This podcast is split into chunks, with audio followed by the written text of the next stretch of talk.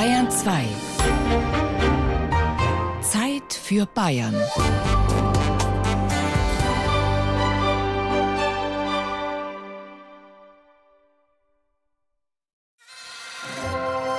Bayern genießen. Zeit für Bayern auf Bayern 2.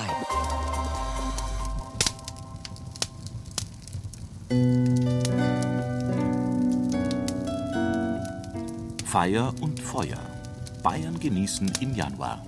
Mit Gerald Huber. Das Ende des alten und der Anfang des neuen Jahres ist schon seit der Steinzeit Feiertagszeit. Das Monatsbild des ältesten bayerischen Kalenders aus dem 8. Jahrhundert zeigt einen Mann, der untätig am Feuer hockt und sich wärmt. Und auch unsere heutigen Wörter Feier und Feuer zeugen von dieser Geschichte. Die Jahrtausende alte Wortwurzel die in fast allen Sprachen zwischen Indien und dem Atlantik vorkommt, bedeutet blasen, ein Feuer anblasen, später dann auch das Feuer selbst und die Feier und das Fest, das drumherum stattfindet. Im Winter braucht man ja das Feuer, um sich zu wärmen und was zu sehen, auch am Tag. Andererseits hatten schon die ersten Bauern im Winter weniger Arbeit, konnten genießen, was sie im Herbst geerntet hatten. Schon für die Steinzeitleute war klar, was gemeint war, wenn einer Frrr gesagt hat. Man hat ein Feuer angemacht, sich zusammengesetzt, gegessen, getrunken, gefeiert eben. Jeder einzelne Abend des Jahres war nach getaner Arbeit ein Feuerabend, ein Feierabend und besonders um die Wintersonnenwende herum ganze Feuertage, Feiertage. Ganz ähnlich, wie wir sie bis heute genießen. Das sind unsere Themen heute. Harte Arbeit, das Feuersteinbergwerk im niederbayerischen Arnhofen. Ewiges Feuer, das Lichterfest in Pottenstein in der fränkischen Schweiz, heiliger Herd, Holzherd im Wirtshaus in Frath in der Oberpfalz, fetter Genuss, die Feuerspatzen, Schmalzgebäck aus Franken, großer Krach, Feuerwerk aus Oberbayern, vergangener Sommer, junge Weine aus Mainfranken, alter Zauber. Am Lagerfeuer im Augsburger Märchenzelt. Viel Vergnügen bei Bayern genießen.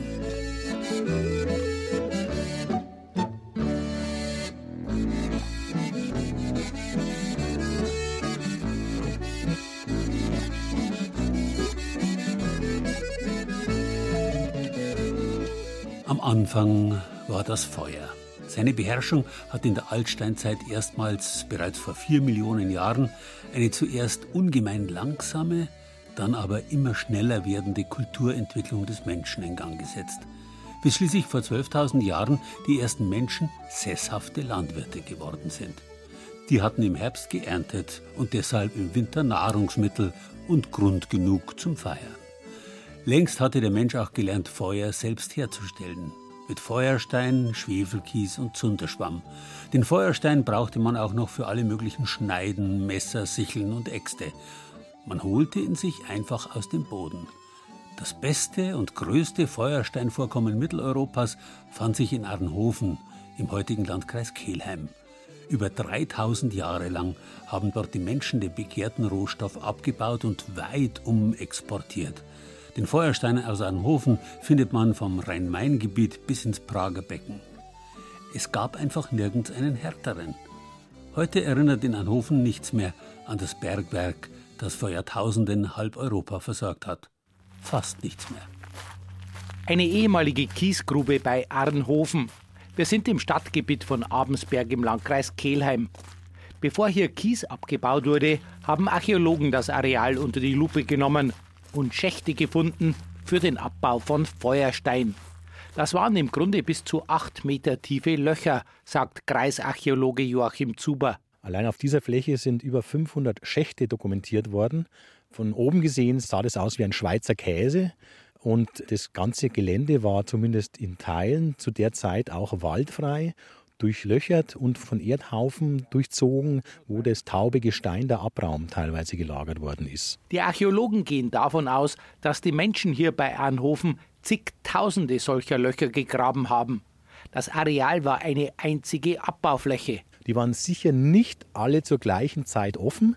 Das wäre viel zu gefährlich gewesen. Man hat in aller Regel die Schächte mit dem Material, das beim nächsten Schachtabbau anfiel, wieder verfüllt, um die Stabilität zu gewährleisten, um hier einigermaßen sicher arbeiten zu können. Joachim Zuber bückt sich. Mit seinem Kennerblick hat er ein kleines Stück Feuerstein gesehen. Wenig später finde ich auch ein solches Souvenir. Das ist hier aber keine Sensation, dämpft Joachim Zuber meine Begeisterung. Das ist ein Stück Anhofener Feuerstein. Und wenn man sich das so anschaut, ist es schon eine relativ schlechte Qualität. Solche Sachen bleiben natürlich liegen, weil das kein Mensch brauchen kann. Das ist der Müll von vor 6000 Jahren. Für den hat sich damals schon niemand interessiert und heute auch nicht. Das werde ich jetzt auch mitnehmen. Aber mehr ist hier nicht zu wollen. Es ist auch sehr mühselig, hier sich zum Graben zu motivieren, weil sie praktisch nichts finden. Sie finden leere Löcher. Sehen kann man den Feuerstein von einst im Archäologischen Museum in Kelheim. In einer Vitrine liegt ein ganzer Haufen des grauen, gebänderten Anhofener Feuersteins. Museumsleiter Bernd Zorkan. Das ist jetzt ein Hofener Feuerstein, der da ausgestellt ist, in, sage mal, großen Massen. Es ist tatsächlich auch so, in diesen Siedlungen hier um Anhofen, direkt im näheren Umfeld, findet man diesen Feuerstein, ich sage jetzt mal einfach tonnenweise. Ne? Also die saßen an der Quelle, die konnten damit also auch weniger sparsam umgehen. Je weiter man von Anhofen wegkommt, desto geringer werden diese Mengen von weggeworfenem Material.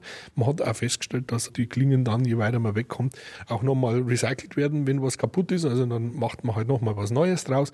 Bei uns ist das eher so Ex und Top. Bernd Zorkan deutet in der Vitrine auf weißliche Schneiden hin. Auch das ist Feuerstein, aber aus Bayersdorf. Das liegt zwischen Kelheim und Riedenburg. Aus diesem Bayersdorfer Hornstein hat man zum Beispiel große Sichelklingen hergestellt, die aus einem Stück gearbeitet sind. Aus dem Anhofener Material hat man feinere Klingen schlagen können und da musste man dann einfach mehrere Stücke hintereinander setzen, um eine Sichel herzustellen. Über 3000 Jahre lang haben die Menschen in Arnhofen Feuerstein abgebaut. Das war harte Arbeit und flößt Bernd Zorkan heute noch Respekt ein. Im Archäologischen Museum von Kelheim kann man den Abbau gut nachvollziehen. Man sieht hier auf dem Schacht, wie sich die Menschen damals bis in acht Meter Tiefe vorgearbeitet haben, um auf diesen qualitätvollen Hornstein, diesen Feuerstein aus Anhofen zu kommen, um den abzubauen. Es war wahrscheinlich dunkel da unten in so einem Schacht. Ich denke mal, noch in acht Metern Tiefe mit einem Kienspan zu arbeiten, wahrscheinlich wird da der Sauerstoff relativ bald knapp. Also das war sicher kein leichtes Geschäft, das die Leute da betrieben haben, aber der Hornstein war einfach so gut, dass den jeder haben wollte und dass man mit dem halt, ich sag's jetzt mal auf heutiger Sicht, einfach ein gutes Geschäft machen hat können. Feuerstein haben die Menschen der Jungsteinzeit als Schneidewerkzeuge verwendet. Sie haben damit Tiere zerlegt oder ihn für Sicheln verwendet, die sie für die Ernte gebraucht haben. Im Archäologischen Museum von Kelheim sind als Modell auch die Langhäuser nachgebaut, in denen die Menschen hier in Siedlungen gelebt haben. Also ist die Zeit so ab 5700 vor Christus. Da beginnt bei uns die sogenannte Jungsteinzeit. Das ist die Zeit, in der die Menschen aufhören, Jäger und Sammler zu sein. Das ist die Zeit, in der die ihre Lebensweise umstellen. Ackerbau und Viehzucht ist jetzt die neue Form. Die Menschen werden dadurch auch sesshaft. Das ist jetzt eine Erfindung, die kommt aus dem sogenannten fruchtbaren Halbmond. Das ist so der Bereich, die Küste heute Israel, Libanon, rauf bis in die südliche Türkei und rüber ins Zweistromland. Da entsteht quasi diese Lebensweise nach und nach und die wird hier bei uns als fertiger Kulturimport sozusagen eingeschleppt. In Arnhofen erinnert heute nichts mehr an das wichtigste Bergwerk der Jungsteinzeit. Im Archäologischen Museum von Kelheim kann man die einstige Bedeutung des Feuersteins aber noch nachvollziehen. Das Feuermachen mit Hilfe des Feuersteins war bei uns übrigens bis ins 19. Jahrhundert üblich. Wenn Sie genau wissen wollen, wie mühsam das Feuermachen einmal war, dann probieren Sie es halt mal selber mit den Kindern aus. Kurse zum Beispiel gibt es in vielen archäologischen Museen Bayerns. Sie können es aber auch daheim probieren. Eine kleine Anleitung finden Sie auf unserer Bayern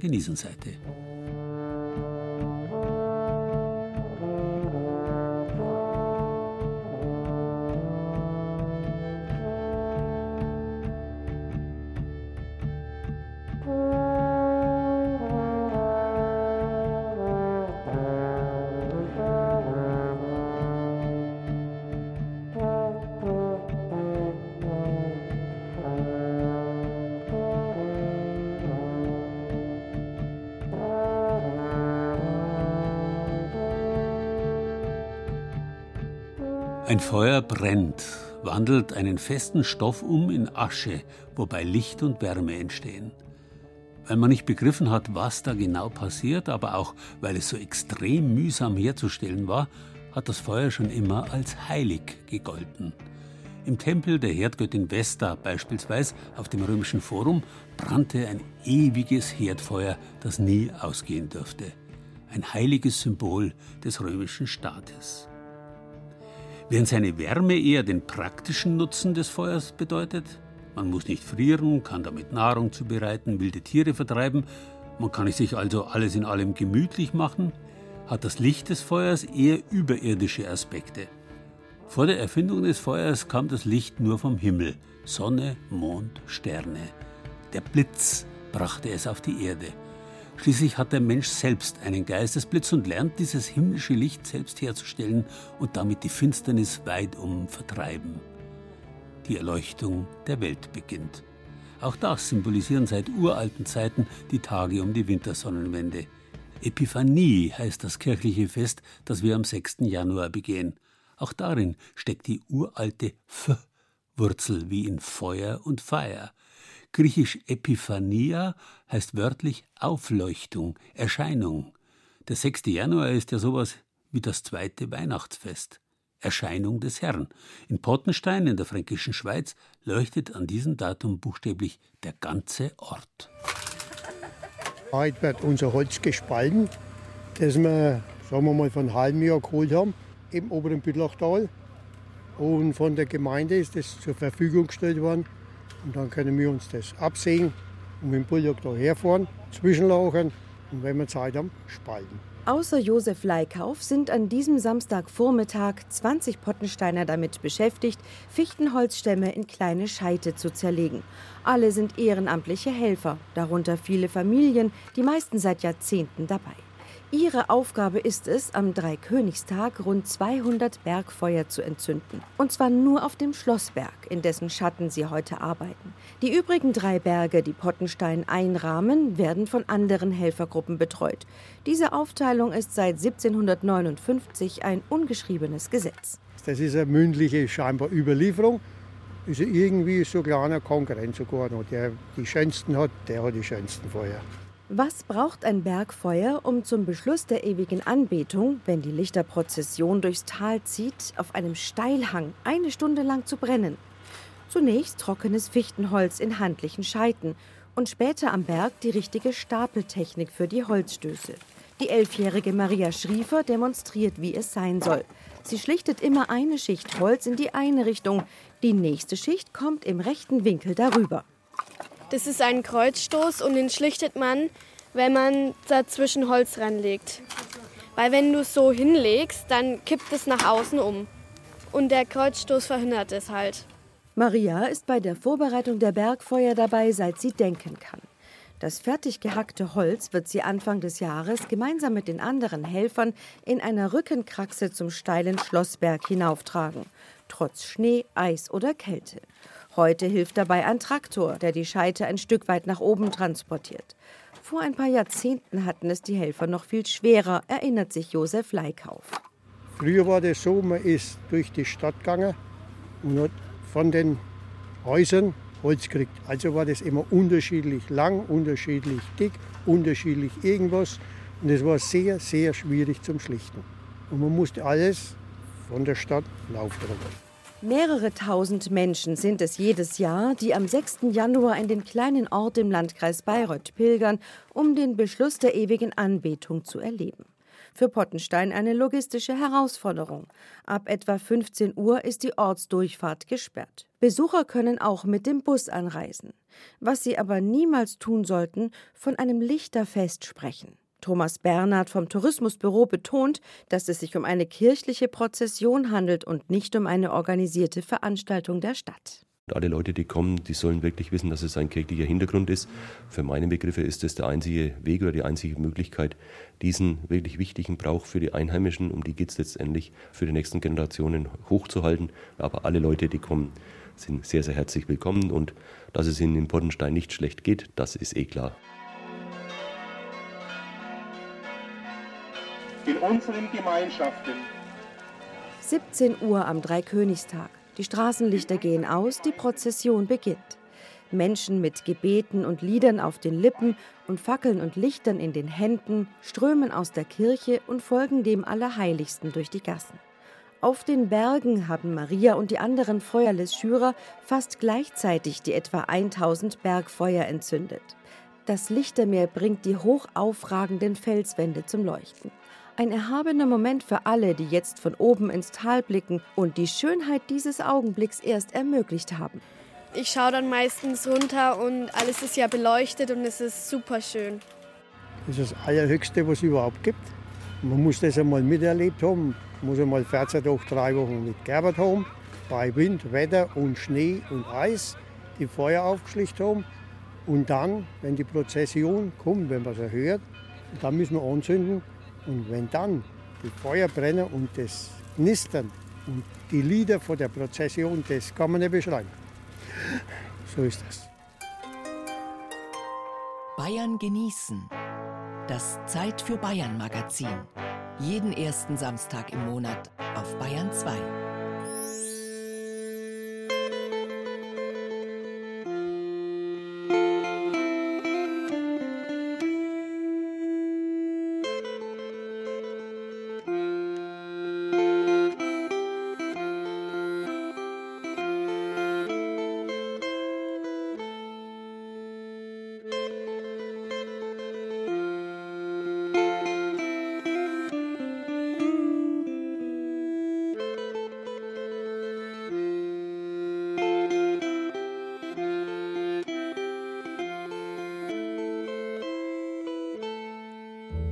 Göttin Vesta wachte, wie gesagt, bei den Römern über das göttliche Herdfeuer, das nie ausgehen hat dürfen. Naja, in Wirklichkeit haben natürlich die Vestalinnen darüber gewacht. Das waren gewissermaßen Nonnen auf Zeit. Sie mussten für diese heilige Aufgabe jungfräulich bleiben und genossen höchstes Ansehen. Nach der göttlichen Theorie der Vesta und ihrer theologischen Vertreterin der Vestalin kam auch schon bei den Römern die ganz normale Praxis, vertreten durch die Hausfrauen, die daheim am Herd gestanden sind. Erst im 19. Jahrhundert ist das Feuer auf dem heimischen Herd durch das Feuer im heimischen Herd, dem in München erfundenen Sparherd, abgelöst worden. Und erst im 20. Jahrhundert ist elektrische Konkurrenz aufgekommen. Allerdings hat sich die noch bis heute nicht überall durchgesetzt. Im Gutsgasthof Frath bei Draxelsried in der Oberpfalz zum Beispiel wird alles noch aufs echte Feuer gestellt. Alles. Alexandra Geiger kramt Holzscheite aus der eisernen Schublade unter dem Holzofen in der Küche, legt oben in der Brennkammer des Ofens nach. Bald knistert's und knackt's. Das ist schön, gell? Vor allem im Winter ist es noch schöner. Wirklich, das tut gut, wenn man es hört. Vor allem, wenn man von der Waldarbeit reinkommt und dann schneit es da oben. Das ist heimlich, da findet man sich daheim. Nikolaus Geiger Senior und Junior sind Waldbauern, liefern das Brennholz für den riesigen Küchenofen, der schon 70 Jahre seinen Dienst tut. Ein Prachtstück, weiß emailliert, mit einer ausladenden stahlgrauen Herdplatte, 1,90 Meter breit, fast einen Meter tief, mit dem Schriftzug der schon Ende der 50er Jahre ausgestorbenen Marke Colosseus. Den brachst dann immer raus und nicht mehr rein, weil den haben wir damals, was weiß ich, irgendwann da einer und festgemauert und ist eigentlich gut erhalten. Gell? Der Ofen, wenn man aufpasst, hat er noch ewig. Das Eisen um, das ist eine so eine dicke Stärken, die gibt es so heutzutage gar nicht mehr. Dabei kocht Wirtin Anna Geiger auf diesem Ofen das Essen für 50 und mehr Mittagsgäste am Tag. Der Gutsgasthof Frath ist nicht nur Bauernhof, sondern auch Wirtshaus, aber ohne Elektro- oder Gasherd oder gar einer Mikrowelle. Anna Geiger kocht mit Schwiegertochter Alexandra alles ausschließlich auf diesem großen Holzofen. Vom Schweinebraten bis zum Schnitzel, von der Forelle bis zu den selbst erfundenen Hefezimtschnitten. Das geht nur mit einem komplizierten Töpfe und Pfannen hin und her geschiebe, denn bei einem Holzofen gibt's weder Temperaturanzeige noch Schalterknöpfe. Mit allen Sinnen kochen. Nicht gerade einstellen und gehen, weißt du schon. Da musst du schon hinschauen und aufmerken. Dass man es auf die richtige Stelle hinschiebt. Das ist Oberroten, weiter rechts ist dann Köcheln und ganz rechts ist dann das Warmhalteplatting. Also je weiter der Topf vom Holzfeuer in der Brennkammer entfernt steht, umso niedriger die Temperatur oben auf der Herdplatte. Erfahrungssache natürlich, aber trotzdem ein richtiges Kunststück. Da auf dem Eck hier vorne, alle Soßen, die waren nicht kochen dürfen mehr, aber heiß gehalten werden müssen. Und hinten im Eck, da haben wir auf dem Gitter dann Suppe, die war auch heiß, sind wir meistens eine Leberknellsuppe am Sonntag. Und hinten das Weißkraut und das Blaukraut auch ganz am Eck. Alles, was scharf angebraten werden muss, kommt in schwere gusseiserne Pfannen direkt übers offene Feuer. Dafür nehmen die Frauen mit einem Haken die eisernen Ringe der Herdplatte raus. Dazwischen immer wieder unten Holz nachlegen, damit die Hitze gehalten wird. Und über all dem keinesfalls die beiden Bratröhren vergessen, in denen Schweinshaxen oder Braten vor sich hinschmurgeln. Denn natürlich haben auch die keine modernen Sichtfenster. Die Hitze muss man schon einschätzen können. Wenn ich um was anbrate, dann muss ich unten aufpassen, wenn Taxen drin sind, dass wir ja nicht verbrennen. Also man muss überall gleichzeitig sein. Also nicht mehr beim elektrischen Ofen, da hat man dann in der Röhren drin einfach die Hitze, was man hat und das passt dann schon und oben kann ich es dann schärfer machen. Also da muss man dann schon aufpassen. Ja, es schwankt immer hin und her und darum schmeckt es auch besser. Das Fleisch stammt von den selbstgezogenen Rindern, die den ganzen Sommer auf den Wiesen unterwegs sind oder von den eigenen Schweinen, die mit gekochten Kartoffeln, Getreideschrot und Magermilch aus der eigenen Butterherstellung gefüttert werden. Spätzle, Knödel, Blaukraut, alles ist und schmeckt auch selbstgemacht. Eine Backerlsoße, die käme Anna Geiger niemals auf den Tisch. Vor allem hast du Schweinshaxen in der Sauce drin, in der Rien. Als wenn du das grillst oder in so einem Konfekt Tomat, aber die Sauce wegrinnt oder so. Du hast das immer in der Rien drin und drehst das da drin in der eigenen Sauce um, hast den Zwiebel und die Gewürze mit drin, gießt wieder auf, wenn das wieder einbraten ist, Dadurch kriegst du eine richtige Bradelsauce. Da hat sogar ein Küchenvertreter kapituliert, der der Familie Geiger mal einen Konvektomaten, also einen modernen Gastronomieofen verkaufen wollte, erzählt Nikolaus Geiger. Die Hotels haben das ja alle kochen fast nur mehr damit. Da kann man ihm alles am Punkt einstellen. Und dann hat er ihm den Ofen gesehen und dann hat er gesagt, da kann er nicht mithalten.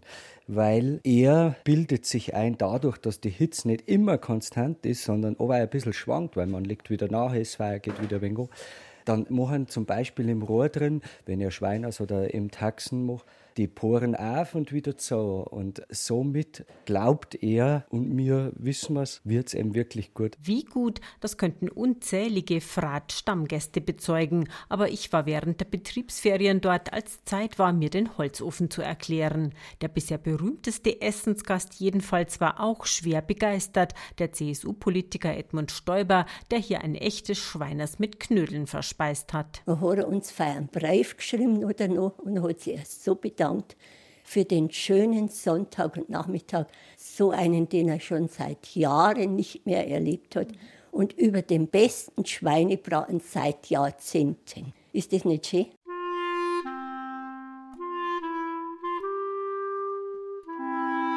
Wenn Sie auch mal so einen guten Schweinsbraten haben wollen, auf unserer Bayern genießen Seite gibt's die Adresse und Draxelsried ist ja sowieso eines der touristischen Zentren im Bayerischen Wald.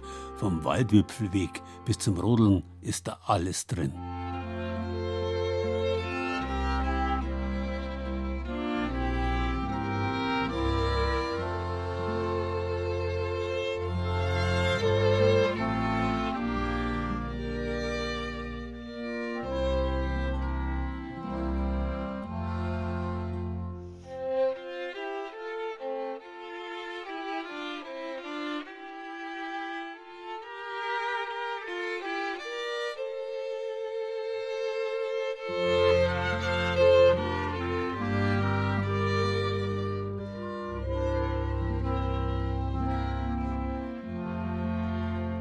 Zum Verein gehört schon immer die Üppigkeit, das zu viel des Guten, der Überfluss und der Inbegriff davon süß und vor allem fett. Gerade an den winterlichen Festtagen. Der große Gott der Unterwelt hat ja aus der Erde all die Kostbarkeiten wachsen lassen, die jetzt nach der Ernte genossen werden konnten. Und nach der Ernte des Fleischs der Tiere, die erst kurz vor den Festtagen erfolgt ist, nach dem Schlachten also, war Schmalz reichlich vorhanden. Schmalzgebackenes, Symbol des Überflusses schlechthin, ist zu allen Festtagen im Jahr der Leckerbissen der Wahl. Ganz besonders natürlich im Winter, zu Weihnachten, Neujahr, im Fasching. Und solche Spezialitäten gibt es in unterschiedlichen Formen, sauer und süß und je nach Region unter den unterschiedlichsten Namen. In Mittelfranken beispielsweise gibt es Feuerspatzen. Übrigens zeigt auch diese Geschichte, dass das Kochen mit dem Holzherd wohl nie abkommen wird. Geht man durch die hölzerne Eingangstür im Bauernhaus, sieht man die Museumsbäckerinnen in der Küche schon werkeln. Feierspozen soll's mal wieder geben. Bei jedem großen Fest im Herbst und Winter gehören sie hier dazu. Das sind oft einmal längere Warteschlangen. Erstens mal äh, schmecken sie wirklich sehr gut. Und äh, zweitens haben die Leute zu Hause, wollen das nicht machen, dass das dann ein Fett rumstehen haben. Die hat es bei uns auch schon seit eh und je gegeben, Feiersputzen war halt äh, Gebäck für Feiern. Das ist so Schmalzgebäck, so fränkisches Schmalzgebäck. Meine Schwiegermutter hat es backen, aber ich nicht. Das ist, das ist so das Highlight. Da freuen sich die Leute schon den ganzen Herbst über drauf und kommen da her und genießen das einfach, diesen Feiersputzen da. Die Holzschublade am großen emaillierten Herd, mit dem bis ins 20. Jahrhundert gekocht und gebacken wurde, ist voll. Jetzt habe ich ein kleines Holz hingeholt in unserer Holzkammer und jetzt schauen wir, wie die Aschen ausschaut. Da haben wir jetzt ein langes Steckerl und du die Aschen runterputzen in unseren Aschenkasten. So, jetzt fülle ich ihn voll mit kleinen Holzstückchen, mache einen Zug auf. Genau. Und dann nehmen wir Streichhölzchen, schön ein wenig das kleine Holz auf, ein wenig Papier rein und dann brennt das Feuer. Die große gusseiserne Küchlespfanne hat Hedwig Seifert auch schon bereitgestellt. Ein Test mit dem Holzkochlöffel. Wenn Blasen am Stiel auftauchen, ist das Butterschmalz heiß genug und dann kann's losgehen. Dann nehmen wir zwei Löffel, zwei Suppenlöffel, tut ein wenig ein Dach drauf auf dem einer und streicht es mit dem anderen so in die Pfanne rein. Wenn die unten ein bisschen braun sind, das merkt man ja dann, ne? manchmal dreht sie sich von selber und manchmal muss man einfach einen Schubberer geben und dann dreht sie sich nur mal rum und dann wird die andere Seite schön braun. Genau so macht das auch Küchenchef Elmar Röder im Wirtshaus nebenan. Er hat die Feierspozen als Dessert seit über 20 Jahren immer im Winter auf der Karte. Sein Rezept kommt aus einem alten fränkischen Kochbuch. Feuerspatzen ist gerade im Winter eine fränkische Spezialität, äh, weil es ein Quarkteig ist, der wo im schwimmenden Fett rausgebacken wird. Also das Rezept sind 500 Gramm Mehl, 500 Gramm Quark, 100 Gramm Zucker, vier Eier, ein Bäckler Backpulver, das Ganze äh, geknetet, zusammengemischt und dann mit einem Löffel abgestochen und im schwimmenden Fett rausgebacken. Gerade ist der Teig fertig aufgegangen für den nächsten Schwung. Die kleinen Bällchen kommen ins schwimmende Fett. Ein paar Minuten noch, in der Zeit bleiben die Spatzen immer unter Beobachtung. Ja, jetzt, jetzt äh, kriegt es Farbe. Wichtig ist, dass man es lang genug drinnen lässt. Es soll richtig durch sein, also mindestens drei Minuten brauchen wir auf jeden Fall. Bei, ich habe äh, so 160 Grad, ja, knappe 170, nicht zu heiß, sonst sind sie außen dunkel und innen roh. Jetzt habe ich es gerade umgedreht, damit es beidseitig überall eine schöne gleichmäßige braune Farbe kriegt. Das erste wird jetzt fertig. Das können wir raustun und jetzt wälzen wir es bloß nur in Zimtzucker und dann kommt es einfach auf den Teller, schöne warme Vanillesauce dazu und wirklich ein leckeres Essen. Eine relativ schnelle Sache auf dem Elektroherd. In der Bauernstube daneben muss nachgeschürt werden, sonst wird's nichts mit der Leckerei. Und Holz ist übrigens beim Backen nicht gleich Holz. Wie man es auch noch ein wenig regeln kann, ist die Holzart. Also wenn man hartes Holz nimmt, ne, dann äh, gibt es nicht so ein schnelles äh, Feuer, sondern halt länger anhaltend. Wenn das Holzstück größer ist, braucht es halt länger zum äh, Verbrennen und hält die Hitze dann halt länger. Ne? Dann tut man es raus, dann musst du rüber ein bisschen das Fett wenig abtropfen lassen und dann kommen wir es in Zimt und Zucker und am besten schmecken so schön warm. Schmecken es am allerbesten. Lecker sind sie und ziemlich üppig, die schmalzgebackenen Quarkbällchen, Pfängerli oder Nonnenpfürzchen, wie sie in manchen Gegenden auch heißen. Am besten bekannt sind sie aber als Feierspozen. Aber wie kommen die zu ihrem Namen? Ja, man könnte vermuten, dass sie recht scharf sind, aber ich glaube es nicht. Vögel, Feuer, Spotzen, keine Ahnung. Die Bäckerinnen im Museum schmunzeln, wenn sie solche fantasievollen Erklärungen hören. Während auch sie die Bällchen in der schwimmenden Pfanne beobachten, erklären sie gern, woher der Name wirklich kommt. Weil der eben auf dem Feuer auf dem Herd gebacken wird in dem heißen Fett. Und ja, der Spatz ist einfach die Form. Wenn man es absticht und es ins Öl kommt, so wird halt die Form. Das erinnert an einen Spatzen.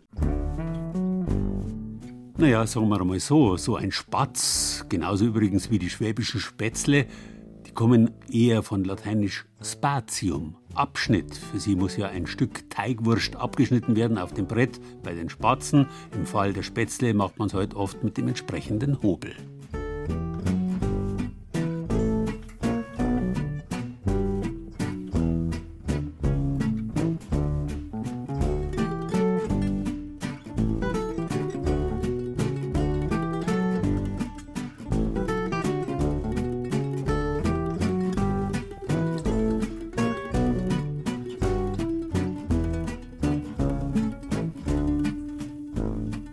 Feiern gehört aber nicht bloß das gute und reichliche Essen, sondern vor allem das gute und manchmal noch reichlichere Trinken.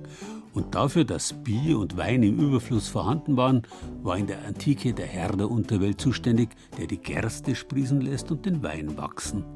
Bei den Griechen hieß dieser Herr unter anderem Dionysos, bei den Römern Bacchus und er galt als göttlicher Sorgenbrecher, tatsächlich als Erlöser. Im griechischen Delphi war Dionysos das Gegenstück zu Apollon.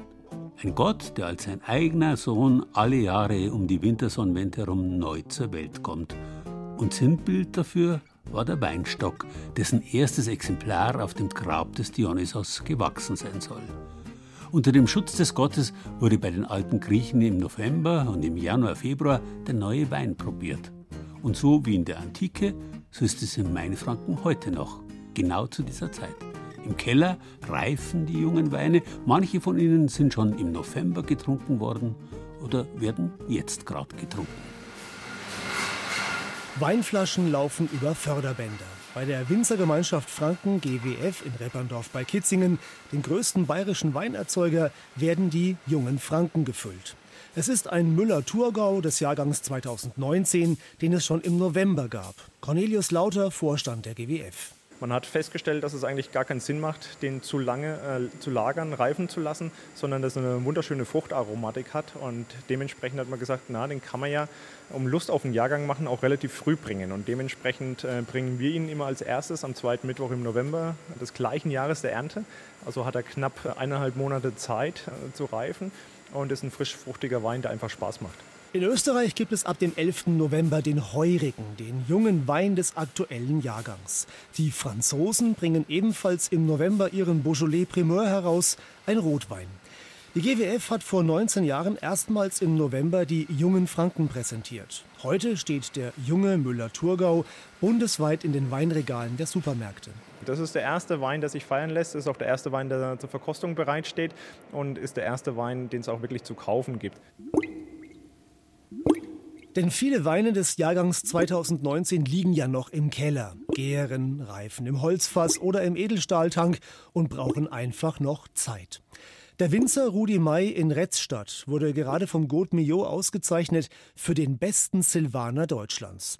Auch jetzt über die Feiertage war er immer wieder mal im Keller, um seine Weine zu streicheln. Mal gucken, ob sich die Kinder auch gut entwickeln. Ja, natürlich. Zu oft muss man gar nicht probieren. Die Weine sind seit Anfang November die meisten durchgegoren. Aber trotzdem äh, beruhigt es ein, wenn man immer wieder mal nachkontrolliert und äh, dass sich der Wein auch in die richtige Richtung verändert. Aber jetzt probieren wir mal, ob wir eingreifen müssen.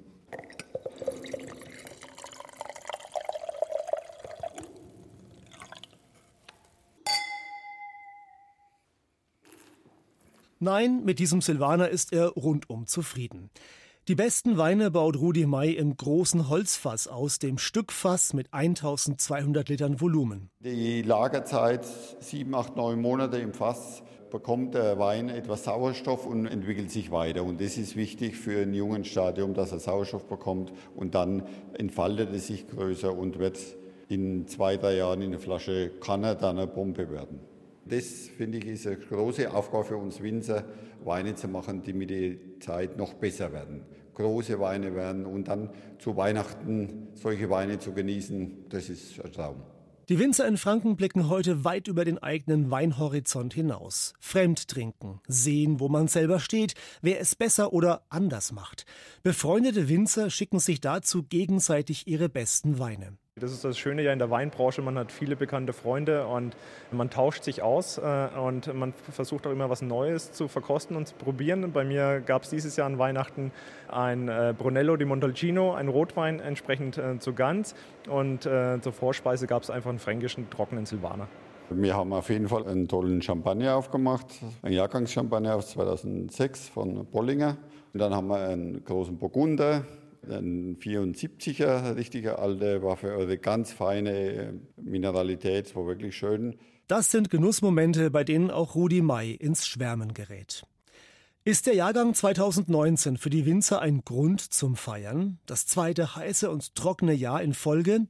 Die Antwort von Cornelius Lauter, dem Mann an der Spitze der GWF, gilt so für ganz Franken. Wir sind sehr zufrieden mit der Qualität, die wir im Keller haben. Das ist ein wunderschöner Jahrgang. Ähm, der 2018er wurde extrem hoch gelobt, deswegen hat man für den 2019er keine Attribute mehr, um da noch eins draufzusetzen. Er ist aber qualitativ mindestens genauso gut, wenn nicht noch filigraner als der 2018er. Nur leider, und das trübt so ein bisschen die Stimmung, ist der 2019er Jahrgang sehr klein in der Menge. In Retzstadt gab es außerdem am 5. Mai 2019 regional begrenzt einen Spätfrost. Für Rudi May war es die kleinste Ernte seit 1985. Aber der Winzer blickt schon wieder nach vorne. Er hat sich einen 51 Jahre alten Weinberg gekauft. Die Reben wurden im Sommer umveredelt. Der Stock bleibt stehen. Eine andere Rebsorte, in dem Fall Chardonnay, wird in das Holz eingepfropft. Und da kriege ich mal heuer 2020 den ersten Ertrag davon. Und ich glaube, das ist sicherlich einer der, dann einer der ältesten Chardonnay von Deutschland. Und das wäre dann Grund zum Feiern. Das wäre Grund zum Feiern, dass wir neben einem Silvaner auch vielleicht in Zukunft dann beim Chardonnay und eventuell auch beim Spätburgunder vorne mitmischen können. Und das heißt nichts anderes als unter den besten Weinen Deutschlands zu rangieren. Wenn Sie Lust gekriegt haben, auf unserer Bayern genießen Seite gibt es die Adressen der im Beitrag besprochenen Weine.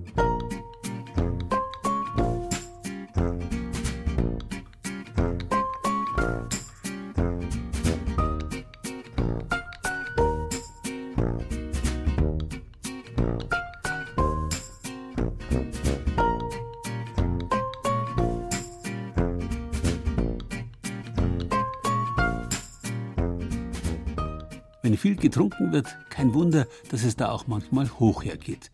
Lärm gehört schon seit ältesten Zeiten zu jedem Fest, dass man es einmal so richtig krachen lässt. Einer der zahlreichen Beinamen des griechischen Unterweltgottes Dionysos war Bromios, Lärmer. Das heißt, den Lärm haben natürlich seine Anhänger gemacht, vor allem nach dem Genuss der göttlichen Gaben, Wein vor allem. Und dafür wurde schon in der Antike alles das genutzt, was laut ist. Glocken und riesige Schellen zum Beispiel und vor allem was knallt. Gorseln, Peitschen. Das Knallen gehört zu den Feiertagen des Winters eben schon immer. Schon seit der Erfindung des Schießpulvers im 14. Jahrhundert hat man dafür natürlich auch alle möglichen kleinen und großen Büchsen und Böller genutzt. So wie heute oft noch in orientalischen Ländern vor Freude in die Luft geschossen wird.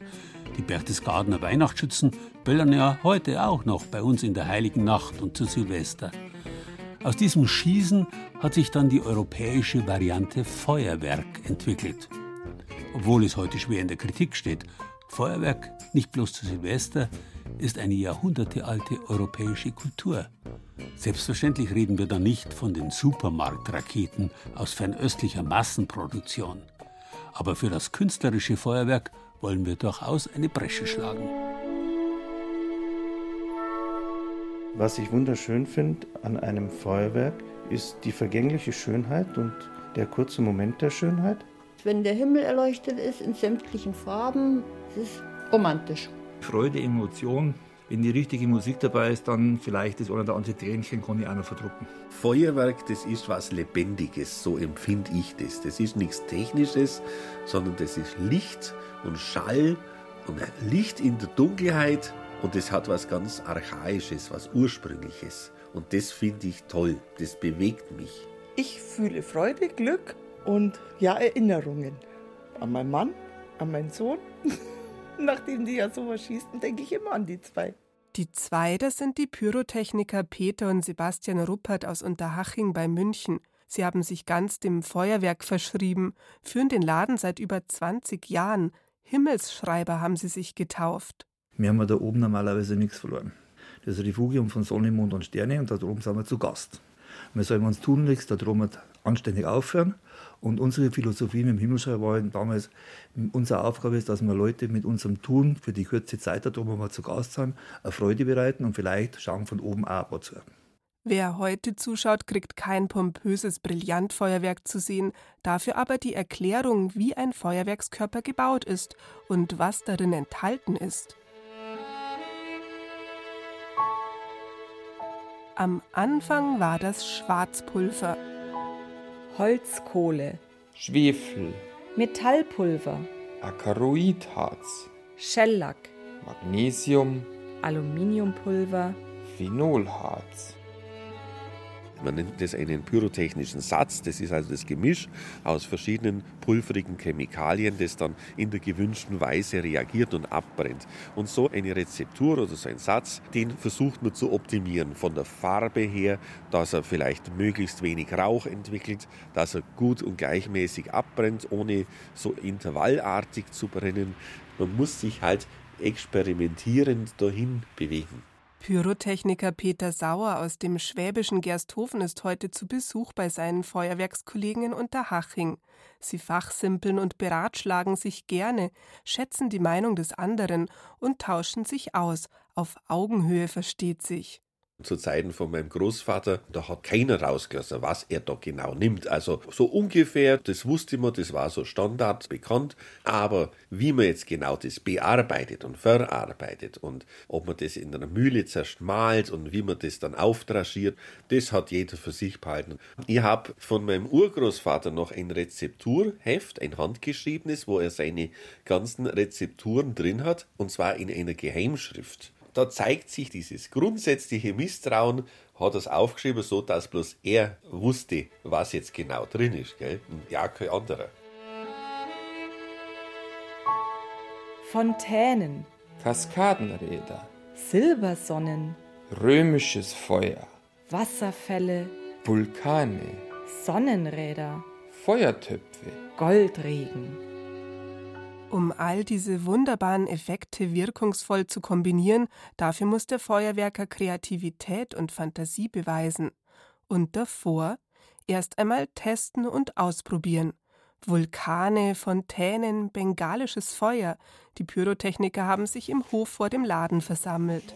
Und jetzt geht der Vulkan los, bröckelt das Ganze, ein bisschen Crackling ist mit dabei, es funkelt, aber man sieht jetzt schon die Effekte, so das war's. Also mehr darf jetzt beim F1-Effekt nicht drin sein, frei verkäuflich ab 12 Jahren und ganzjährig einsetzbar. Der zweite jetzt, der sprüht jetzt bloß schön Silber. Und der Peter sagt einmal vielleicht, wie es zu dem Effekt kommt, weil der stellt ja sowas auch selber her. Also das ist eine Silberfontäne, das ist ein Gemisch auf Schwarzpulverbasis mit Holzkohle, das etwas verlangsamt wird und weitere Zusätze. Und den Silberfunken entstehen entweder durch metallische Titan. Hier haben wir eine Goldfontäne mit Weißflimmer-Effekten drin. Der Flimmer ist wieder was anderes als der Cracker oder der Blinker. Jetzt haben wir einen Cracker-Effekt mit roten Leuchtkugeln gemischt. Das ist ein astreines, super Rot. Und da kann man sich daran erfreuen an den Ganzen. Weil man, da kann man jetzt hinschauen, kann, das, das wird nicht langweilig, obwohl es bloß ein so brennt oder ist. Man schaut immer bei dir, wenn man sich das vorstellt, das ist jetzt stockfinster oder was. Das hat eine Magie. Obacht vor zu viel Magie. Sehen Sie beim bengalischen Feuerwerk irgendwann statt der intensiven, strahlend leuchtend roten Flamme nur noch grün? Dann haben Sie wohl zu lange ins Feuer geschaut. Reizüberflutung des Auges, Sie verstehen? Vergeht aber wieder, versprochen. Das Feuer war halt schon immer das große Faszinosum. Lateinisch fascis heißt ja Gesicht. Man muss es sehen, man will es sehen, das Feuer, ihm das Gesicht zuwenden. Faszinierend, das Feuer, jedes Feuer.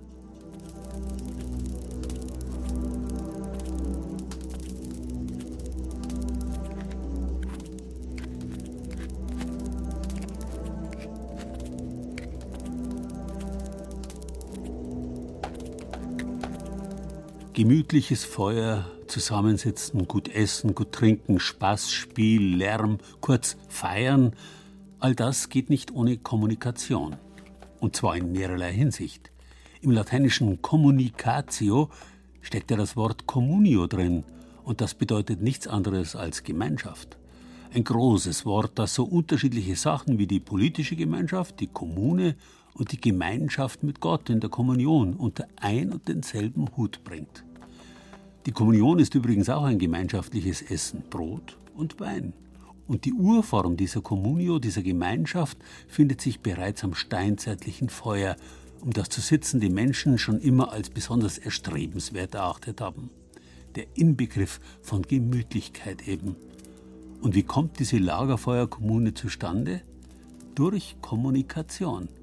Gemeinschaft geht nicht ohne Reden, ebenso wenig wie die Feier ohne das Feuer. Wie wichtig die Herstellung und das Bewachen des Feuers für die Entwicklung der Sprache war, wird erst seit kurzem von amerikanischen Wissenschaftlern erforscht.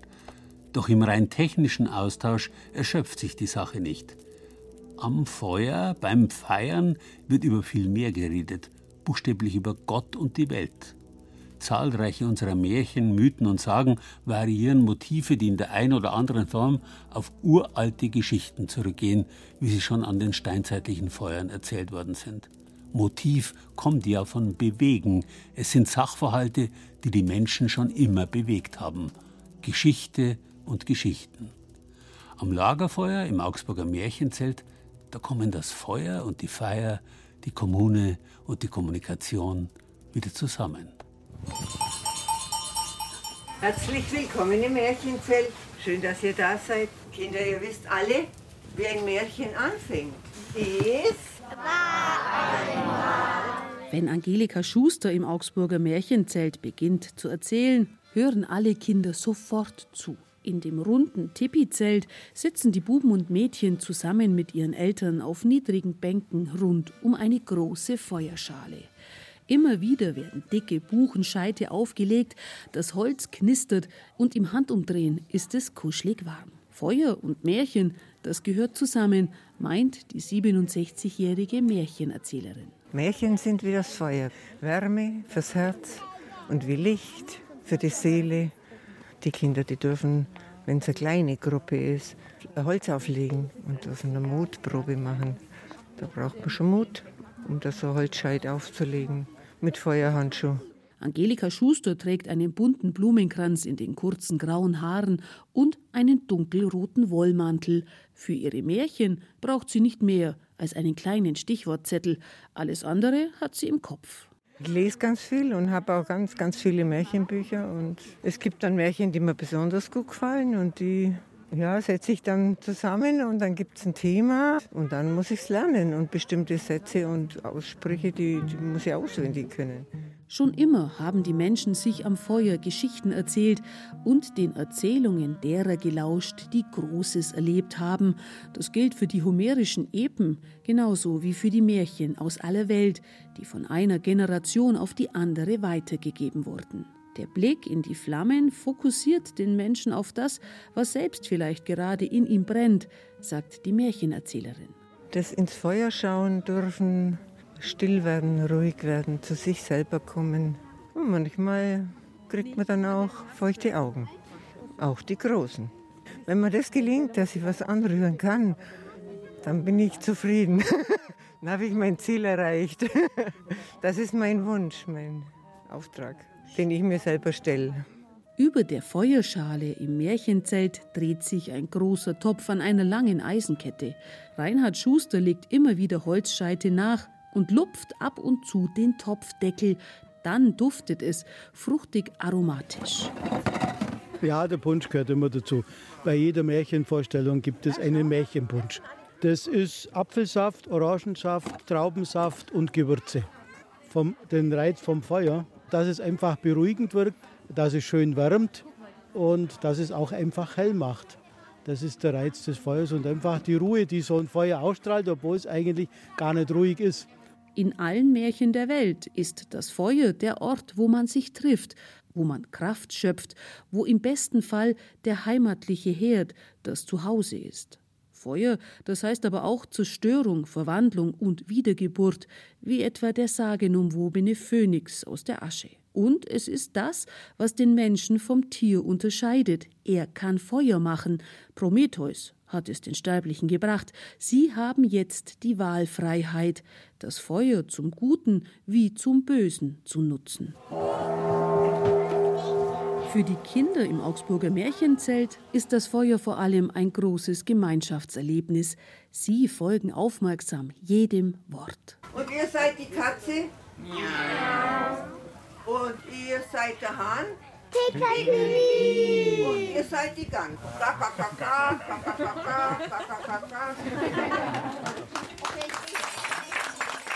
Kindern wie Eltern hat es sichtlich gefallen, ums Feuer zu sitzen und der Märchenfrau Angelika Schuster zu lauschen. Ich finde das Feuer toll, weil es ist auch so schöne Winter, weil es wärmt schön und so. Ganz toll. Einfach das Gefühl vom Erzählen, Zuhören, wenn das Feuer so knistert und dann ganz gespannt sein und was passiert jetzt. Also das ist hervorragend. Und Papa hat sehr gut gefallen. Ich war schon mal hier auf einem Männergeburtstag, da gab es mit Bierprobe, war auch sehr toll. Erwachsenengeschichte mit Bierchen, auch mit Märchen und man fühlt sich tatsächlich so in die eigene Kindheit wieder zurückversetzt. Macht kurz die Augen zu, weil hier werden wahnsinnig toll Geschichten erzählt. Also nicht die Märchen an sich, sondern auch wie sie erzählt werden. Kindheit pur. Also auch für Erwachsene ganz toll. Also kann ich nur empfehlen. Gut, dass es das Augsburger Märchenzelt gibt. Sehr gut sogar. Noch besser wäre es aber an langen Winterabenden, sich selber Geschichten erzählen untereinander. Nicht unbedingt bloß den Kindern. Und wenn das dann vielleicht bloß heißt, Fernseher aus und miteinander reden.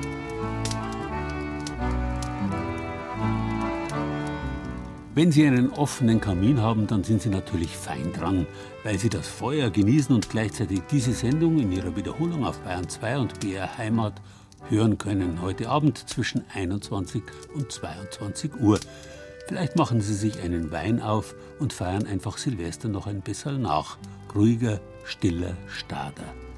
Im neuen Jahr können wir es noch genug krachen lassen. Wenn Sie keinen Kamin haben, tut es auch der Christbaum, den Sie hoffentlich noch nicht hinausgeworfen haben, oder eine einzelne brennende Kerze, um darüber nachzudenken, was das Feuer für uns Menschen bedeutet hat und noch bedeutet. Wenn Sie heute Abend keine Zeit haben, tut es natürlich auch jeder andere Abend. Die Sendung gibt es auch in unserer Mediathek und auf unserer Bayern genießen Seite zum Nachhören, zusammen mit vielen Texten dieser Moderation und weiteren Hinweisen. Ich wünsche Ihnen jedenfalls viele große Feuertage, Feiertage und viele kleine Feuer- und Feierabende im neuen Jahr. Feier und Feuer. Das war Bayern genießen im Januar. Mit Gerald Huber und sieben Beiträgen aus den sieben bayerischen Regierungsbezirken. Das Feuersteinbergwerk im niederbayerischen Ernhofen hat Thomas Muckenthaler aus unserem Studio Ostbayern besucht. Anja Bischoff aus unserem Studio Bayreuth war beim Lichterfest in Pottenstein in der fränkischen Schweiz. Renate Rosberger aus unserem Studio Bayerischer Wald hat sich auf dem Holzherd im Wirtshaus in Frath in der Oberpfalz bekochen lassen. Die schmalzigen Feuerspatzen aus Mittelfranken hat Marion Christgau aus dem Studio Franken probiert. Und Jürgen Gläser aus dem Studio Mainfranken hat sich die 2019er Weine zeigen lassen. Vom Feuerwerk hat sich Sarah Koschamos in Unterhaching bei München faszinieren lassen.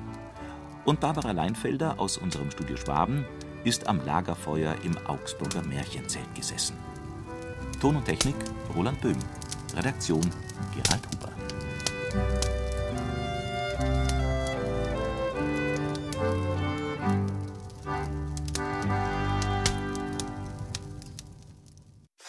Wenn Ihnen dieser Podcast gefällt, empfehlen wir Man sagt nicht Valentin, sondern Valentin. Karl Valentin, der Pflichtpodcast für alle Fans von Karl Valentin und Liesel Karstadt und alle, die es werden wollen.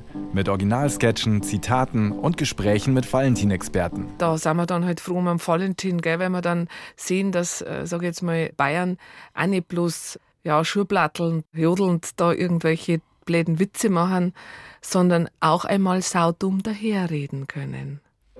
Den Podcast gibt es unter bayern2.de slash Karl Valentin und überall, wo es Podcasts gibt.